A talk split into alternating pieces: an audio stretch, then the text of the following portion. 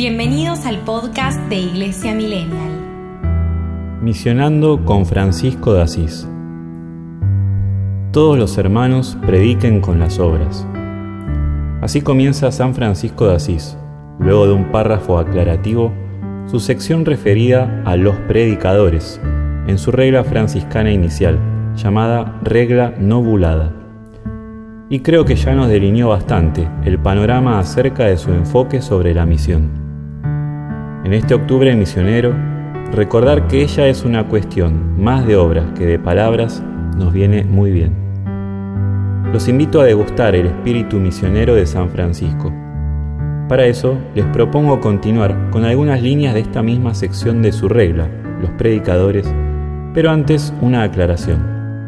Francisco nunca quiso escribir una regla para su orden franciscana. Estaba negado. Decía que la regla era el mismo Evangelio. ¿Para qué escribir otra cosa? Pero tuvo que hacerlo para que la aprueben su orden. Por eso es que vamos a ver que cita frecuentemente la palabra. Ruego a todos mis hermanos, predicadores, orantes, trabajadores, tanto clérigos como laicos, que procuren humillarse en todo no gloriarse ni gozarse en sí mismos, ni exaltarse interiormente de las palabras y obras buenas.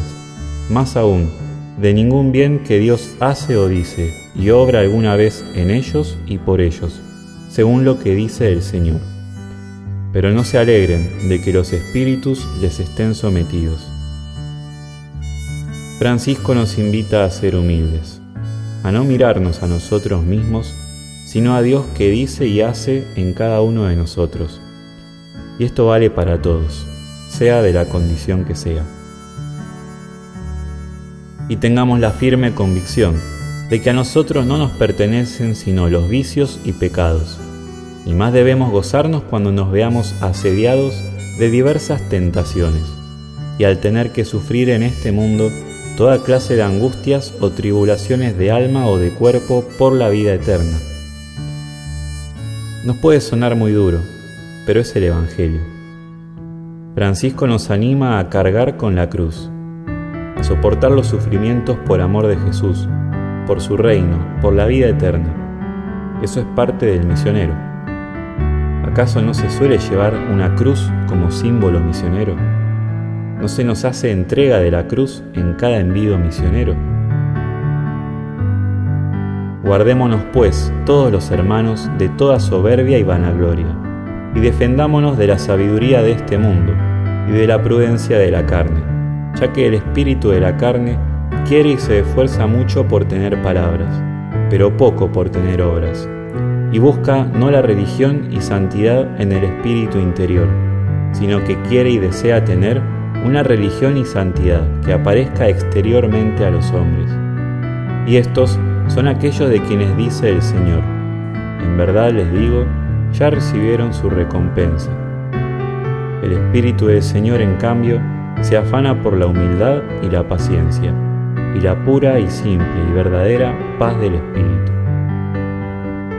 Estamos llamados a hacer las cosas de cara a Dios, no de cara a los demás. Procurar tener el Espíritu, que Él mismo sea nuestra recompensa con sus dones y beneficios, sin alardear, sin presumir. Y restituyamos todos los bienes al Señor Dios Altísimo y Sumo, y reconozcamos que todos son suyos, y démosle gracias por todos ellos, ya que todo bien de Él procede. Y el mismo Altísimo y Sumo, solo Dios verdadero, posea, a Él se le tributen y Él reciba todos los honores y reverencias, todas las alabanzas y bendiciones todas las acciones de gracias y la gloria. Suyo es todo bien, solo Él es bueno. Todo es don, y ser agradecidos es parte del misionero. Restituir, dice Francisco, de Él nos viene todo. Él nos envía, Él hace su obra en nosotros. Y si vemos o oímos decir o hacer mal o blasfemar contra Dios, nosotros bendigamos, hagamos bien y alabemos a Dios, que es bendito por los siglos. Siempre bendecir, siempre.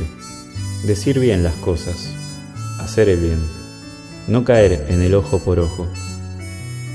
Concluyo precisamente con una bendición, la que usaba Francisco, tomada del libro de los números.